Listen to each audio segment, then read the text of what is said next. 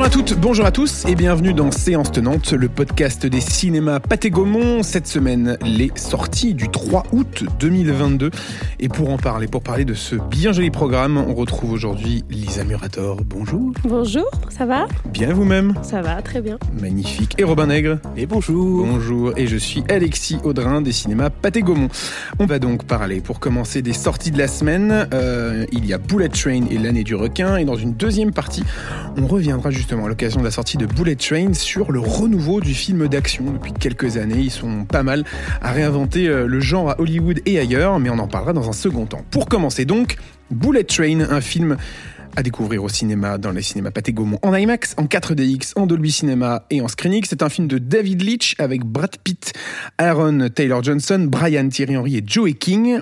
Avant d'avoir la chance de découvrir le pitch que nous a préparé Lisa, on écoute euh, un morceau de la bande-annonce. Merci d'avoir accepté cette mission toute simple. C'est quoi l'arnaque? Y a pas d'arnaque. Sérieux?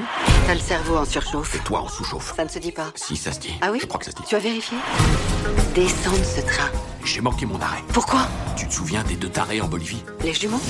Et il n'y a pas que les jumeaux, euh, les deux tarés de Bolivie, qui attendent Brad Pitt dans le train. De quoi ça parle, Bullet Train, Lisa Alors oui, comme tu l'as dit, il n'y a pas que les deux jumeaux tarés, euh, parce qu'en fait, Brad Pitt incarne Coccinelle, qui est un tueur à gages, qui est chargé de récupérer une mystérieuse mallette dans ce fameux train qui est le train Bullet Train, le train le plus rapide du monde. Et étant donné sa malchance légendaire, euh, la mission ne va pas se passer comme prévu et Coccinelle va devoir faire face à de redoutables ennemis tout en essayant de descendre de ce fameux train. Quelle belle promesse. Bullet Train, c'est le retour de Brad Pitt à l'action. On l'avait pas vu dans un rôle comme ça depuis très longtemps, si ce n'est, est-ce qu'on l'a déjà vu dans un rôle euh, de film d'action aussi décomplexé, euh, de, de premier plan comme ça? Moi, c'est ça qui m'a carrément plu en fait dans ce film. Ouais, t'as raison, parce qu'en en fait, on l'avait jamais vu dans un film d'action aussi décomplexé, parce qu'avant, il avait quand même fait euh, Mr. and Mrs. Smith avec Angelina Jolie.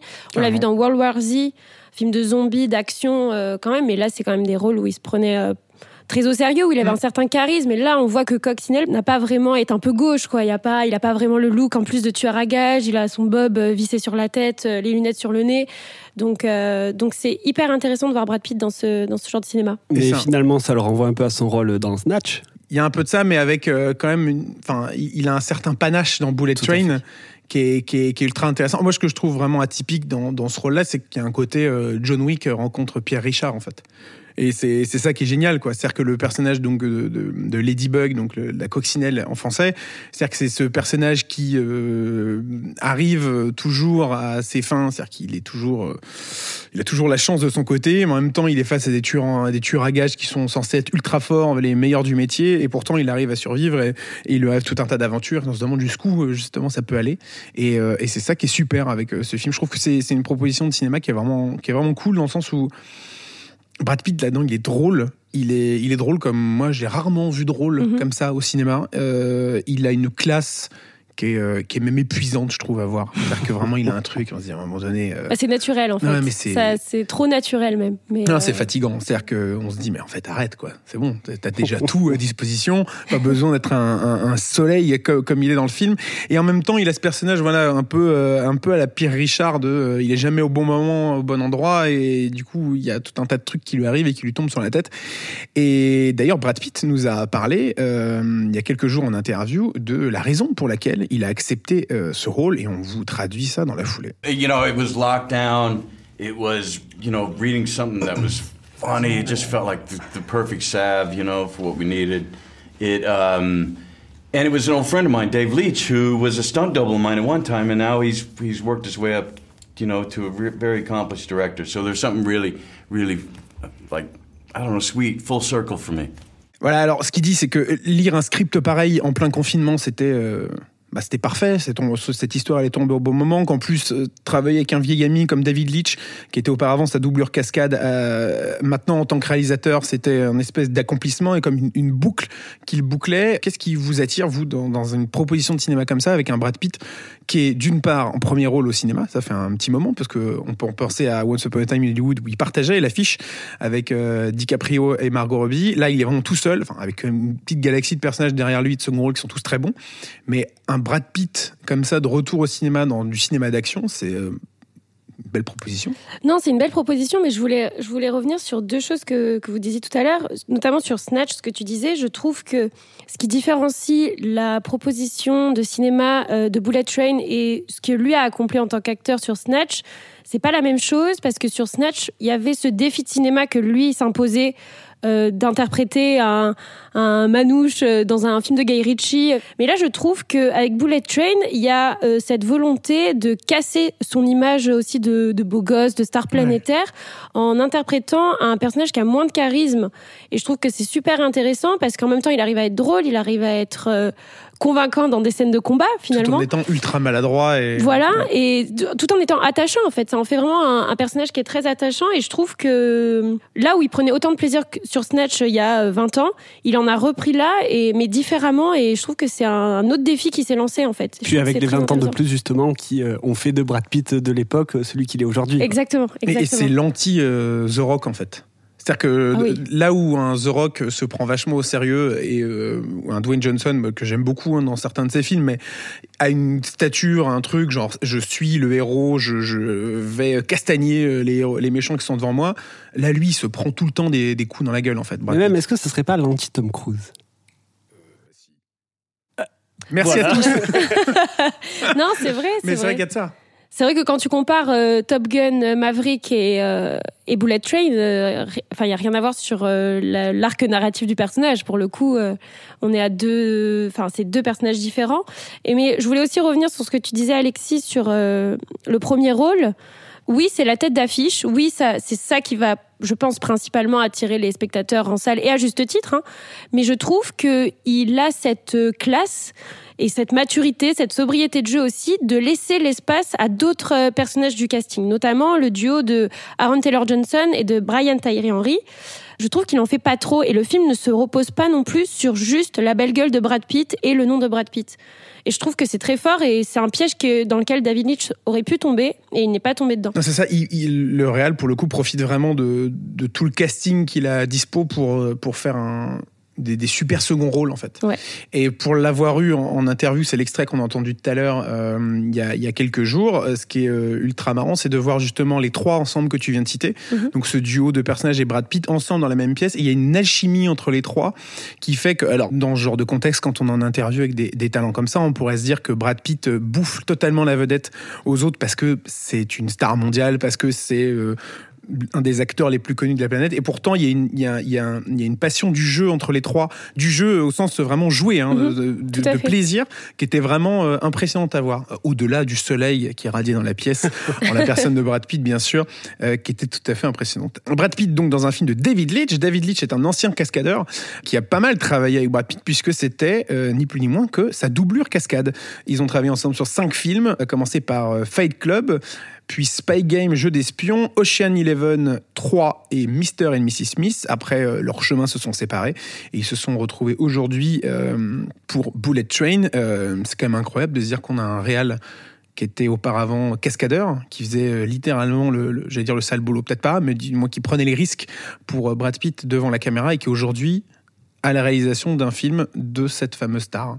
Mais c'est justement euh, peut-être ça aussi qui fait la force un peu du, film, euh, la réalisation euh, confiée à quelqu'un qui avait l'habitude d'être dans l'action et qui donc a une façon de voir l'action différemment et surtout une façon de la hum, filmer et de la montrer aux spectateurs. On en parlera un peu plus en détail dans la, deuxième partie, vraiment où on parlera de, ce renouveau du, film d'action. Mais c'est vrai que dans ce film, en plus il y a un truc euh, ultra fort, c'est la géographie de l'espace. C'est-à-dire qu'on est dans un train et par définition, le train impose des contraintes euh, bah, de géographie, euh, de gestion de la caméra, qui est ultra compliqué parce qu'on est dans quelques mètres seulement de large pour quelques mètres de long. On n'est pas dans un dans un grand grand espace et pourtant le film arrive à rendre le truc euh, Mm. hyper intense. Quoi. Mais c'est ça justement aussi ce qui fait la grande force, euh, hormis euh, la, la technicité de David Leitch pour filmer des combats ou euh, son casting, c'est vraiment aussi ce défi de nous offrir un film d'action en huis clos. Je trouve qu'en fait le défi du huis Mm. clos, quoi qu'il arrive dans n'importe quel film, est un gros challenge. Mais là, en faire un film d'action rythmé qui nous tient en haleine pendant deux heures, c'est quand même assez, euh, assez gros à. Enfin, il joue gros, je pense, David Lynch, mais il réussit à le faire. Et moi, ça m'a fait penser. Je sais que c'est pas comparable sur l'histoire, mais il y avait le dernier train pour Busan, Mhm. qui, pareil, un film de zombies qui se passe dans un train pendant deux heures.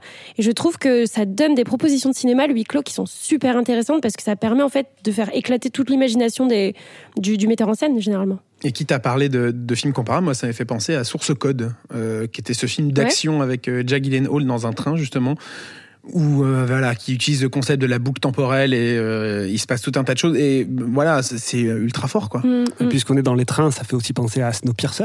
Et voilà, chacun donne Voilà, son petit film de train, son petit film de train préféré. Excellent film avec euh, Chris Evans qui devait Ouais. pareil euh, aller de l'arrière du train à l'avant et euh, succéder de wagon en wagon en découvrant à chaque fois une nouvelle salle euh, presque plus dangereuse que la précédente. Et qui était Le un très bon film de transpersonnage. Si je me trompe pas. C'est ça, Exactement. c'est ça. Tout à fait. Adapté d'une BD française. Exactement. Cocorico. C'est tout pour Bullet Train, donc un film à découvrir en IMAX, 4DX, Dolby Cinema et ScreenX, bien entendu, dans les cinémas Pathé Gaumont. Et on enchaîne de ce pas avec une autre proposition de cinéma assez différente, qui est L'année du requin, un film de Zoran et Ludovic Boukerma, avec Cadmerad, Marina Foïs et Jean-Pascal Zadi. Et puisque je vois Robin trépigner d'impatience avant de donner le synopsis du film, on écoute quelques secondes de la bande-annonce. Allez, grouille-toi, il y a des frites à midi.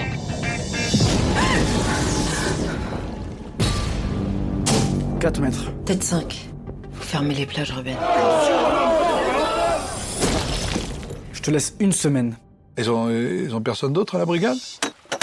C'est baignade interdite là Oh, papy, t'es bouché ou quoi Alors, L'année du requin, Donc, l'année du requin. Alors, on va suivre le personnage de Maja, qui est incarné par euh, Marina Foïs, euh, qui doit faire face à euh, une attaque de requins dans son petit euh, port euh, tranquille, euh, sous la euh, surprise de tous les habitants qui n'y croient pas. Et évidemment, cela va amener plusieurs euh, rebondissements dans le film.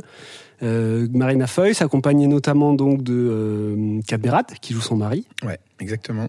Et de Jean-Pascal Zadi, qui, Exactement. qui- qui est un gendarme dans le film. C'est un film de requin. On sent la patte des deux réalisateurs, des deux des- de ces frères jumeaux qui avaient réalisé Teddy en, en 2020, il y a déjà deux ans. Est-ce que finalement, ce film ne serait pas une quasi-adaptation du classique du cinéma de Spielberg? Ah bon? Oui, Ah, un tout petit je- ah j'avais pas Tu n'avais pas eu la référence? Ah non, je savais pas tout. eh bien capté. justement, euh, on, on a l'équipe du film euh, qu'on a rencontré il y a peu euh, qui nous en parle euh, de ce pas. C'est les dents de la mer à Arcachon. Oui, mais avec un côté terroir, un côté comédie et un côté film de genre. Donc c'est- je dirais que c'est un peu mieux que Les Dents de la Mer. C'est un peu plus C'est beaucoup français. mieux. Bah, Spielberg, c'est dépassé. Hein. Ouais, c'est dépassé. Je veux dire, Ouais, euh, c'est euh, les dépassé. Boukerma, c'est Spielberg euh, 2022. C'est ça, c'est- Et français. Et français. Non, il y a- c'est vrai qu'il y a un ancrage. C'est un film. C'est marrant parce que c'est un film très très français avec des références du cinéma du monde entier, complètement décomplexé euh, et qui crée un truc qui est en même temps drôle, en même temps hyper vrai. En même temps, il y a des scènes où on a peur. C'est un, voilà, c'est du, c'est du cinéma, c'est du spectacle. Et on est fiers que le cinéma français ait des réalisateurs comme ça, parce que c'est pas tous les jours qu'il y a des gens qui arrivent avec un univers fort.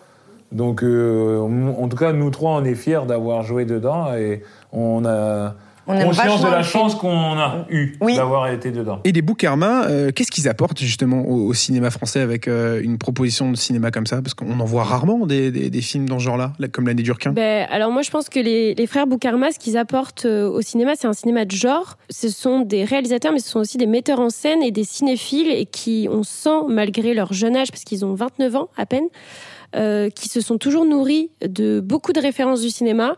Là, en l'occurrence, c'est un film de requin.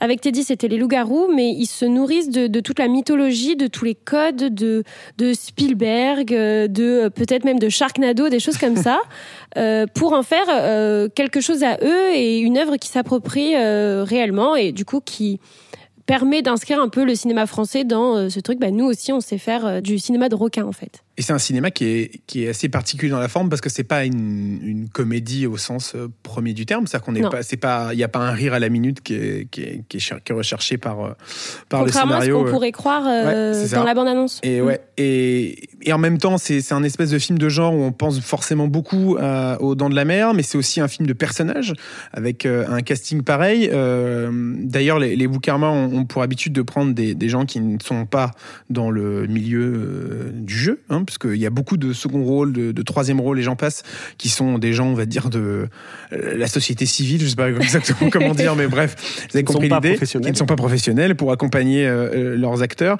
Euh, D'ailleurs, c'est un beau trio d'acteurs. Franchement, Ouais, c'est un peu la, crème du cinéma français, euh, d'une avec Jean-Pascal Zadig, euh, une des révélations les plus récentes qu'on a vues dans Tout simplement Noir, qu'on a vu dans Coupé, de Michel Zanavicius, euh, et puis Omarina Foïs et Cadmerat, qu'on ne présente plus forcément. bon, Je pense qu'on est bon. Qu'est-ce qui vous a plu, vous, dans ce trio-là de, de cinéma? Parce qu'ils ont des personnages euh, tous les trois assez atypiques. Euh, dans l'année d'Urquin, Robin Bah, moi, ce qui m'a plu déjà, c'est le rapport de Marina Foïs par rapport aux, aux autres personnages. Euh, on en parlait un petit peu avec Lisa et on se disait effectivement, on a une femme qui est mise en avant euh, et qui va faire un travail euh, dans lequel elle est presque la seule à vraiment y croire. Euh, elle n'est pas vraiment accompagnée, elle est moquée, elle est même euh, ridiculisée. Euh, mais elle euh, tient bon euh, par rapport à ses convictions et par rapport à sa personnalité. Donc je trouve déjà le, le- le personnage en lui-même est intéressant. Après, par rapport à Cadmerade, je, Moi, ce que je, je, je rebondis ce que- vas-y, sur ce que tu dis sur Cadmerade. Moi, ce que j'ai beaucoup aimé, c'est que euh, on l'a déjà vu dans des euh, dans des rôles plus sérieux. On sait qu'il est capable d'en faire, mais des rôles peut-être euh, un peu effacés, mais pas pas à cause de son jeu, mais des rôles euh, du coup où il est un peu plus mis à l'écart du fait de sa position de mari et le fait que Maja, euh, le personnage de Marina Foy, soit une femme très forte, euh, très autoritaire même. je trouve que ça lui apporte beaucoup de sensibilité et c'est un registre dans lequel on l'a pas souvent vu et je pense que ça bénéficie au film parce que ça casse un peu cette image qu'on a de Cadmerade. Mais il a d'ailleurs un, un petit rôle finalement. On Ah le non, voit pas, pas souvent. Mais à chaque fois qu'il y est, ça marche, je trouve. Oui, oui. C'est toujours des instants très émouvants et c'est là où on sort aussi de la comédie parce que c'est un film de requin qui peut, comme elle disait dans, dans l'extrait tout à l'heure, Marina Foïs, euh, ça fait peur à des moments, ça va nous faire rire, mais ça va aussi un peu nous émouvoir sur, euh, sur des choses, notamment le, sur le traitement de Maja par rapport à, à tous les vacanciers, euh, à tous les saisonniers. Donc euh, il y a plein de styles qui se mélangent et je pense que c'est ça, moi, qui m'a plu dans, dans le film. Mais je trouve qu'il y a aussi quand même vraiment un, un- un propos encore plus général par rapport à, à ce film et à son fond. euh, qui questionne beaucoup sur euh, alors est-ce que c'est un lien d'actualité ou pas? Je sais pas mais est-ce que c'est volontaire ou pas? Mais sur la responsabilité quand une catastrophe arrive Mhm. qui est responsable euh, de ce requin et qui est responsable lorsque ce requin fait des victimes ou pas? Et on, voit très bien qu'en fonction de la circonstance euh, la responsabilité va d'un coup euh, changer de camp et, euh, je trouve qu'il y a des choses assez intéressantes sur ça Bah, je pense qu'après, c'est. Enfin, je ne veux pas parler en leur nom, mais je pense que du coup, c'est de ça que se sont nourris les réalisateurs euh, en leur disant bah, ça va être notre fil rouge et ça va aussi permettre euh, de construire l'intrigue et de construire l'arc euh, des personnages. Je pense aussi que ça participe. Et on a eu, euh, du coup, euh, comme on vous l'avez entendu tout à l'heure, euh, le trio de tête d'acteurs en interview. Et à la fin de cette interview, Cadmeran nous a livré euh, un petit peu sa vision de, de- du, du monde marin. Et on l'écoute. C'était un petit bonus pour terminer cette partie sur l'année du requin. On vous laisse vous régaler avec euh, cette magnifique intervention du trio d'acteurs. Ah, Depuis les dents de la mer, je ne vais plus me baigner au large. Je me baigne du bateau au large, mais je reste, il faut que je sois pas loin du bateau. Ah, donc tu te baignes quand même au large. Parce que ah, t'as annoncé le truc en disant. T'as quand même annoncé, je me baigne au plus au large, mais, je me baigne au large. Au large, quand Donc je suis là, dans mon yacht, je, je me baigne au mais quand je suis avec large. Cristiano. Ronaldo sur son Ouais. bateau, là, parce qu'il y a du corps. le mec dit un truc et l'inverse 5 Non, mais secondes après. Comment veux-tu que les, gens. Attends, les gens ils se raccrochent à quoi? Non, mais c'est C'est très paradoxal. Tu, noies les gens, tu leur donnes un truc dire Non, mais l'inverse. c'est fou, ce gars, mais t'as niqué la promo. Ouais, je voilà, pense- t'as je pense niqué que tout le truc. si voilà. le film marche non, pas, mais c'est à comment cause tu de veux toi. qu'on regarde le film si tu dis des trucs comme ça? Les spectateurs ne te Je vais pas au plus. large, mais je nage ne au vais large. plus au large. Mais quand je Ça suis au n'a pas large de dans mon sens. yacht, Je vais au large, mais du bateau. Non, mais Je nage vas-y. pas au large de la plage. au bateau. Ah ouais. Je nage Mais pas au limite, limite, je me sors Et un comment peu tu peux nager en t'accrochant au bateau? T'es- Tu nages comme ça? Ouais, d'un bras. Non, mais merci. Voilà. Euh, c'était que- vraiment. C'était des crèmes, euh, les trois interviewés, mais c'était folklorique. hein. Voilà, des- un, un passage essentiel qu'on avait à vous partager, euh, parce qu'on a beaucoup ri en l'écoutant, euh, de ce joli trio de l'année du requin, un film de Zoran et Ludovic Boukarma, avec donc, comme vous l'avez entendu, Cadmeran, Marina Foïs et Jean-Pascal Zadi. On en a terminé pour les sorties de la semaine. Maintenant, on passe à notre partie Focus. Et donc, dans cette deuxième partie, on aborde le renouveau du film d'action, puisque Bullet Train s'intègre euh, parfaitement euh, là-dedans, dans cette euh, nouvelle vague de, grands projets hollywoodiens euh, qui, qui bah, réinventent le genre en quelque sorte. On va parler dans un premier temps d'un des films qui a façonné cette nouvelle façon de faire de l'action cinéma, c'est John Wick, hein, le 1 d'ailleurs. Dans une deuxième partie, on reviendra sur bah, justement le, genre un peu au global de, l'action dans les années 2010, avant de, terminer sur une partie où on regardera vers l'avenir pour voir quels sont les, les grands rendez-vous qu'on attend dans ce fameux genre. John Wick, patient zéro euh, de, cette euh, nouvelle vague, on va dire, de, films d'action, ou du moins c'est la quintessence de ce qui va un peu façonner euh, ces 10-15 dernières années de cinéma d'action.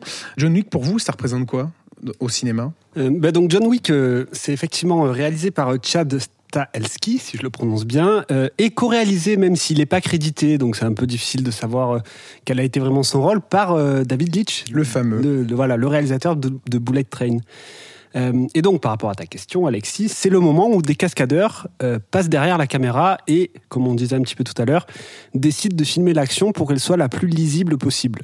Et ça, pour moi qui suis particulièrement euh, passionné par ce genre de film, euh, voir des films d'action où on comprend ce qui se passe, où on saisit les enjeux de chaque scène, où on voit quels sont les personnages euh, impliqués, bah, je trouve que ça donne déjà des chorégraphies qu'on peut suivre et qui sont belles à voir, et ça redynamise totalement le genre même.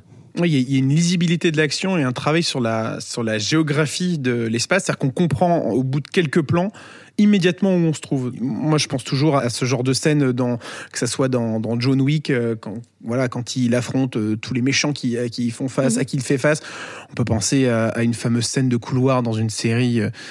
Avec un certain Daredevil euh, où il y a des plans séquences de partout avec euh, voilà toujours cette gestion de l'espace qui est, euh, qui est monstrueuse parce qu'on se demande comment la caméra en steadicam elle arrive à se balader entre les, les différents acteurs les cascadeurs. Et John Wick c'est ça. John Wick c'est euh, on, on réinvente un peu avec avec un personnage qu'on connaît hein, parce que le héros à qui on a fait du mal ou on a tué l'un de ses proches etc et qui va devoir se venger ben on le connaît depuis la naissance du cinéma il y a eu les Tekken euh, qui ont fait ça, mais euh, il n'y a pas la, le, le- le- la maestria de la, de la réalisation que peut avoir John Wick. Alors attention, en fait, ça à se résume, gardée euh, dans la. Dans, bien sûr, dans, dans le cinéma en lui-même. Mais ça se résume à quelque chose d'assez simple finalement, c'est de réduire les cuts à leur strict minimum. Laisser donc, tourner la euh, caméra et. Ils laissent tourner la caméra, ils ont confiance en leur chorégraphie et en, aux cascadeurs et acteurs qui les réalisent. Et en fait, ils n'utilisent pas le montage comme un cache-misère pour un peu sauver une réalisation euh, qui serait un petit peu trop faible. Au contraire, ils savent qu'ils peuvent faire confiance à leur matériel et euh, l'utilisent du début à la fin. Alors en plus, quand on parlait justement de John Wick, ce qui est intéressant, c'est que le film en lui-même, au-delà donc de son montage, de sa réalisation, sa mise en scène, euh, réinvente un petit peu le genre des combats euh, avec des, euh, des armes à feu.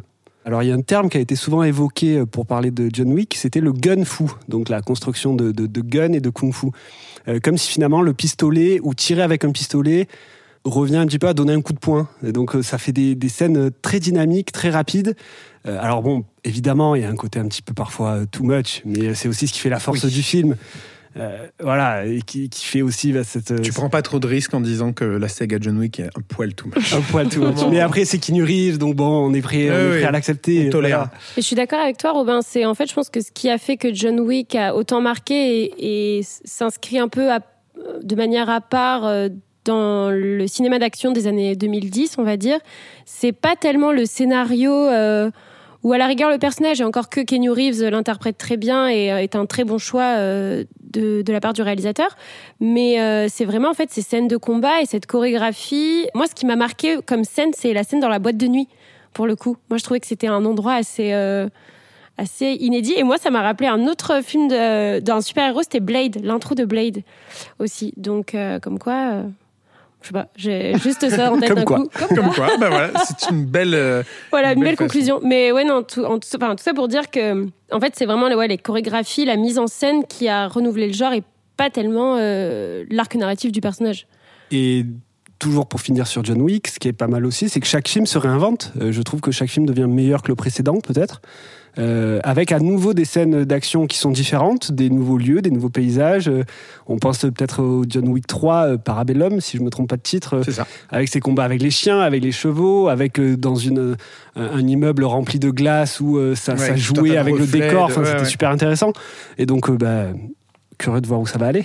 Et on parlait de, lisibilité de l'action tout à l'heure. Euh, on a rencontré donc David Leitch euh, en, interview qui nous parlait justement des challenges euh, qu'il avait eu au moment de faire Bullet Train sur notamment la gestion de l'espace dans un dans un truc aussi confiné qu'un train finalement. Et il nous répond tout de suite et on, vous donne la traduction bien sûr juste après.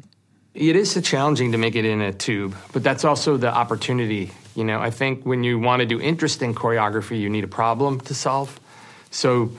the fact that we were on a train, we had to figure out ways to solve that problem. So we created different cars, cars with, you know, a dining car, a momomon car, um, a, a bar car, and then you can use different weapons and, you know, found props. Um, and then logistically, we made walls that moved and we made seats that moved so we could be really precise with the action. And I appreciate you saying that because it, I, it's really important to me that it's clear. The action is clear and understandable. And it's not, we're just shaking the camera around and we make it into the tutorial. We're making it on the set when we're shooting it. Et ce que nous dit le, le bon David, dont personne n'est capable de donner le- la bonne prononciation du nom de Lynch, famille. on sait pas trop. Voilà, on sait pas. C'est Leitch. Moi j'ai dit Leitch. Leitch. Moi, je euh, dis Lynch, du alors bon, Lynch. alors. Bon, bref, euh, c'est que euh, voilà, Bullet Train pour lui c'était un, un vrai challenge et surtout une belle opportunité euh, de, de réaliser de, de belles chorégraphies et que pour ça il avait besoin d'un problème à résoudre, en l'occurrence le fait de, bah, de tourner dans, dans l'espace que représente euh, un wagon de train, plusieurs wagons en l'occurrence, avec différentes armes, différents accessoires et que pour y arriver euh, lors du tournage, voilà, les, tout était mobile, hein, que ce soit les, sièges, les fauteuils, les, murs du train, et de manière à être le plus précis possible dans l'action, et que c'était important justement que cette action soit le plus claire et la plus compréhensible possible, euh, et que ce soit pas simplement juste de bouger la caméra de manière euh, rapide et de régler tout le problème au montage. C'est exactement ce, ce dont on parlait tout à l'heure, euh, Robin. Lisa, tu avais quelque chose à Oui, ajouter? euh, moi je voulais rajouter sur les, les scènes de combat. euh, On parlait de John Wick tout à l'heure, et même dans Bullet Train et, et dans, et dans plein d'autres, il y a aussi. euh, on parle des combats, mais il y a aussi cette, euh, cet hommage, notamment au kung-fu, qu'on retrouve beaucoup. Et en fait, j'ai l'impression qu'il y a tout le temps dans ce renouveau des films d'action un mélange de plein de genres de combats différents. Et du coup, je pense qu'il y a aussi ça qui fait que ça, ça arrive à nous convaincre et ça, il y a des propositions de cinéma qui arrivent à se renouveler. Et je pense aussi, c'est pour ça, par exemple, qu'on qu'on a eu plusieurs volets de John Wick. C'est des choses qui s'épuisent pas, en fait, parce qu'on a tellement de références et ce sont des cascadeurs slash réalisateurs maintenant qui sont bourrés de références et, et, de, et de mentors et de choses comme ça et qui fait que ça apporte beaucoup de poids aussi. Et quand on pense à, à, à- à John Wick, à Kenny Reeves et au Kung Fu, on peut difficilement éviter euh, Matrix. Évidemment. Sur la façon dont euh, justement ce film-là a aussi révolutionné les codes euh, il y a plus de 20 ans au cinéma. Euh, L'action dans les années 2010 euh, qui a engendré entre autres John Wick, parce que John Wick c'est peut-être juste un, un paratonnerre qui, euh, qui est pour nous le, le film le plus évident, mais, mais c'est vrai que depuis lors, euh, bah, justement les, les films du réalisateur dont on n'arrête pas de parler tout à l'heure, le fameux David, pour ne, ne citer que son prénom, David Leitch, voilà, on va dire ça comme ça, a, a travaillé sur beaucoup de films d'action qui sont Ouais. Qui sont aujourd'hui euh, cultes et qui ont cartonné au cinéma, parce qu'on pense à Atomic Blonde, on pense à John Wick forcément, il a aussi travaillé sur Deadpool 2, dont il était le réalisateur, Fast and Furious Hobbs and Show, il Oui. a produit Nobody, c'est quand même euh, un beau palmarès. Hein. Ouais, il aime bien l'action, je pense. Ouais, il aime bien l'action. Quelqu'un qui aime bien la castagne. Je- ouais, il aime bien la castagne. Il aime- il aime plutôt, ouais. C'est ça. J'aime beaucoup dans la liste euh, Atomic Blonde, qui Ouais. pareil euh, se, se base un peu sur le même postulat que John Wick, mais avec euh, Charlize Theron dedans, euh, qui est assez impressionnante et qui, euh, bah, pareil, a encore des scènes d'action euh, totalement lisibles, dont un plan séquence euh, énorme dans un escalier. euh, Et ça, Et on ça- adore. ça, on hein. aime, mais- Ça, mais on même, aime, hein. des- Les plans séquences dans les endroits confinés, c'est quand Ça, même un c'est- régal. C'est quand même le- la, la quintessence du cinéma. hein. Euh, non, mais surtout, ça doit être tellement compliqué à tourner. Enfin, je trouve qu'il y a vraiment un- une envie de proposer un spectacle qui soit agréable à voir et, et une envie de faire, parfois avec pas beaucoup de moyens d'ailleurs, euh, faire quelque chose d'authentique. quoi. Et c'est ça qui est le plus appréciable. Mais d'ailleurs, dans ce nouveau cinéma d'action, ou du moins la, une, une version, la version la plus moderne de ça, euh, il y a aussi des franchises qui se sont réinventées grâce à ça. Mhm. On peut penser à Mission Impossible, euh, Protocole Fantôme euh, de, de Brad Bird, qui est sorti en 2011 qui réinvente totalement la saga de Tom Cruise, hein, puisqu'on a trois premières Missions Impossibles qui sont euh, qui sont un peu dans la même veine, euh, film d'action assez classique. Puis d'un seul coup, le quatrième arrive et révolutionne euh, sa propre franchise, et elle sera encore euh, révolutionnée juste derrière, ou du moins consolidée par le travail de, de Macquarie sur euh, Rogue Nation et Fallout. Donc ouais, en fait, il y, y a tout ce cinéma-là, que ce soit le, le- le cinéma vraiment l'actionneur par... par euh, quintessence, ça soit c'est-à-dire le, le personnage principal contre le reste du monde. Bah, c'est le cas de tous les films presque de, de fameux réalisateurs, que ce soit Nobody, euh, Atomic Blonde et j'en passe, ou alors des, des grandes franchises comme ça qui se réinventent, euh, qui se réinventent de, de cette manière-là, quoi. Moi, je citerai aussi dans la veine de John Wick et de cet aspect vengeur du personnage. Moi, je, je citerai Equalizer aussi avec Denzel Ouais. Washington, réalisé par Antoine Foucault, qui est quand même pas un réalisateur euh, trop mauvais. hein. Anodin, Enfin, moi, j'aime beaucoup, euh, ouais. j'aime beaucoup ce qu'il fait. Monsieur de talent. Qui plus est avec un Denzel Washington où tu le mets dans un film d'action. euh, le film d'action prend euh, Prends une autre, genre une autre Ouais, dimension et prend une qualité euh, folle. Et je trouvais qu'Equalizer était vraiment un... Et encore une fois, il y en a eu un deux, donc voilà, il y a un encore ce, ce schéma de d'apporter une franchise supplémentaire. Je trouve que ouais, c'est un bon film d'action avec un acteur. Donc, enfin, on n'aurait pas vu Denzel Washington euh, peut-être il y a 10 ans ou 20 ans. Mais c'est euh, comme, dans ce, euh, dans comme Liam. Neeson, quoi. Liam Exactement. Neeson dans un Tekken. euh, Exactement. typiquement, euh, on n'est pas du tout sur le genre d'acteur où on peut se Non, dire. à la bah, base, non. À la base, non. Et puis aujourd'hui, voilà, euh, il il Bon, enchaîne maintenant, les. c'est- maintenant, c'est son fond de commerce. C'est c'est hein. son fond de commerce. Il, il- il en est très content. Tous les ans, on, on le retrouve au cinéma dans un nouveau film. Mais, mais c'est vrai que des acteurs comme ça, dans des propositions de cinéma différentes, mais c'est le cas aussi de Nobody. Parce que Exactement. Nobody. euh, Avec Bob Odenkirk. Bob Odenkirk de Better Call Saul et de Breaking Bad qui euh, est en tête d'affiche d'un d'un film comme ça en mode euh, petit euh, Monsieur euh, tout le monde, petit euh, monsieur tout le monde euh, voilà euh, mhm. qui se retrouve confronté à son passé euh, mystérieux euh, bourré d'action c'est c'est quand même pas banal et c'est c'est assez impressionnant à voir J'aurais aussi une autre remarque par rapport aux films d'action euh, des années 2010. On parle de euh, voilà de- de- des John Wick, euh, euh, des Equalizer, etc. Mais il y a aussi, je trouve, un renouveau de films d'action, notamment sur l'action décomplexée. Et là, je pense que ce qui a pas mal ouvert la voie, il y a eu Deadpool, Mhm. le premier avec bon Tim- réalisé par Tim Miller et le deuxième de David Leitch. Mais il y a aussi euh, la franchise Kingsman, mine de rien. Il y a eu Kick-Ass avant. Euh, on a eu plein de, plein de choses comme ça qui se sont euh, inscrits là-dedans. Il y a eu, je pense aussi à The Suicide Squad de James Gunn dans cette patte-là. Et Je trouve que, du coup, le, ouais, peut-être le cinéma d'action, euh, pas- se sépare en deux branches maintenant, mais du coup se, se diversifie grâce à ça. Mais en fait c'est l'action en général pas tant Ouais. le cinéma d'action oui, c'est-à-dire c'est qu'il y a vrai. vraiment ce truc de Mm. où il y a une une volonté de faire plus gaffe qu'avant en fait et de, de faire les choses Ouais. avec soin euh, sur sur des gros projets on pense à ça moi je pensais à Shang-Chi et la légende des dix Mhm. anneaux où je trouve que il y a des scènes vraiment très très belles de, de, de combats d'arts martiaux entre, entre les personnages dans le film. En plus, avec tout ce truc avec les feuilles euh, qui volent, avec Ouais. la caméra qui vole autour des personnages, les personnages qui volent eux-mêmes. Du coup, il y a tout un truc avec l'espace qui est, euh, qui est, je trouve, hyper bien fichu. Et ça m'offre une porte d'entrée vers la troisième et dernière partie de ce focus sur le, le renouveau du film d'action, puisque notre ami euh, Destine Daniel Cretton, euh, qui a réalisé euh, Shang-Chi et la légende des anneaux, sera à la réalisation d'Avengers The Kang Dynasty. Mhm. Donc on espère, pareil, que voilà. Ce sera aussi beau. Bon, sauf qu'il aura plus de jouets, là, pour le coup. qu'il- Ah, il va avoir toute la panoplie. Là, là. là, il va avoir tous les jouets, il va ouvrir le coffre Marvel, il va dire Ah, euh, c'est bon, allez, parti. j'ai tout. On sort tout le monde. Euh, Portals x 1000 de Endgame. Euh, non, mais voilà, le- le- l'avenir du, du genre, euh, on va le retrouver dans, avec pas mal de franchises qui vont faire leur grand retour au cinéma. On pense forcément à, au, au film Marvel. Euh, dont celui que je viens de citer, mais aussi à John Wick. Bah oui, donc John Wick euh, 4 et John Wick 5 qui sont en, en production. Euh, le Et 4 John qui Wick sort l'an prochain. Et oui, et le oui, spin-off tant Sur la ballerine, apparemment. Et John Wick Euh, 4 tourne à Paris. Tout à fait, à en fait. partie, euh, et dont la bande-annonce est sortie. Exactement. Euh, on va retrouver quoi d'autre? Mission Impossible? Mission Impossible. Évidemment. Dead Sept, Reckoning. Ouais. Dead Reckoning, quelqu'un se tente dans la traduction? Non. Non. Voilà, parfait. Vous irez chercher sur Google. Euh, Dead Reckoning Part 1 and Part 2 euh, l'année prochaine au cinéma. Donc ouais, il y a des- quand même des, des grosses franchises euh, qui sont quand même bien affiliées au genre qui vont faire leur leur retour au cinéma. Il y a potentiellement une suite à Nobody qui était aussi euh, dans les tuyaux. Enfin, il y a quand même de bien beaux projets qui sont annoncés dans, dans ce genre-là. Est-ce que vous aviez quelque chose à raconter, à, à rajouter plutôt à raconter aussi, mais sur sur ce sujet-là? Allez, sur les projets peut-être à venir, eh ben, je vais rester avec de Stahelski. Décidément, c'est l'épisode des noms compliqués Ouais. à prononcer. hein. Donc, je- euh, donc, le, le réalisateur voilà, de la saga John Wick, qui a en projet de faire un reboot d'Highlander, donc le, le mythique film euh, d'il y a quelques années. Euh, et alors, bon, un reboot d'Highlander en soi, pourquoi pas, mais c'est pas ça qui m'intéresse le plus. Mais avec sa façon de filmer l'action, s'il applique euh, la même formule euh, au combat à l'épée qu'il a pu appliquer au combat euh, aux armes à feu, je suis très curieux de voir le résultat. Voilà. Bah.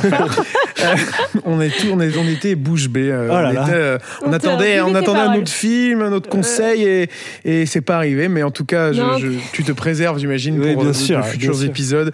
Le renouveau du film d'action au cinéma qui passe notamment euh, par Bullet Train, qui sort donc cette semaine euh, au cinéma, dans les cinémas. Pathé Gaumont, pourquoi faut-il aller voir Bullet Train cette semaine sur grand écran? Puisqu'on arrive à la fin de cet épisode déjà. Et du coup, je vous demande vos bonnes raisons. Lisa, Bah, je voudrais pas résumer ça à Brad Pitt, donc je dirais son casting. 5 étoiles. c'est très très large. Ouais, je sais. Mais c'est un très bon casting, vraiment. Bah, je pense qu'on l'aura compris, son action. Je pense qu'il faudrait qu'on compte le nombre de fois où le mot Le mot a action été a été prononcé autant que, Que David, David Leitch, je pense. Il a réussi à nous placer quintessence tout à l'heure, quand même. C'est ça, et ça, c'était pas plus mal. Euh, non, moi, je rajouterais. Alors, on va éviter la redite, mais moi aussi, ça se recoupe un peu euh, avec l'action, mais c'est sur la gestion de l'espace, euh, de comment on arrive à créer des grosses scènes d'action et de combats, entre guillemets, et de duels euh, dans un train, un espace assez confiné. Et ça rend le film euh, ultra intéressant euh, grâce à ça. L'année du requin. Pourquoi faut-il aller voir l'année du requin au cinéma Alors, Robin, Pour euh, le mélange des genres. tout simplement. Un peu, ouais. Ce, ce côté euh, drame, comédie, on ne sait pas trop, mais voilà, qui, qui- qui est surprenant. Elisa, pourquoi faut-il aller voir l'année du requin? Moi, je dirais parce que c'est un film porté par une femme, un film de requin porté par une femme. Et c'est pas commun? Non, pas moi- assez. Et moi, j'ajouterais euh, pour Jean-Pascal Zadi, euh, qui est une des dernières révélations du cinéma français et que j'aimerais beaucoup euh, voir dans de nombreux autres projets de comédie, euh, entre autres. C'est tout pour cette semaine. Pour les sorties du 3 août 2022, Bullet Train à découvrir en IMAX 4DX Dolby Cinema et Screenix et L'année du requin à découvrir également dans les cinémas Pathé Gaumont. Euh, merci beaucoup à vous deux d'avoir été autour de la table avec moi. Merci Robin Merci Alexis. et merci Lisa. Merci beaucoup. Prenez soin de vous et à très bientôt au cinéma. Je sais plus comment je conclue à chaque fois. Je devrais l'écrire. Je vais me le tatouer sur l'avant-bras.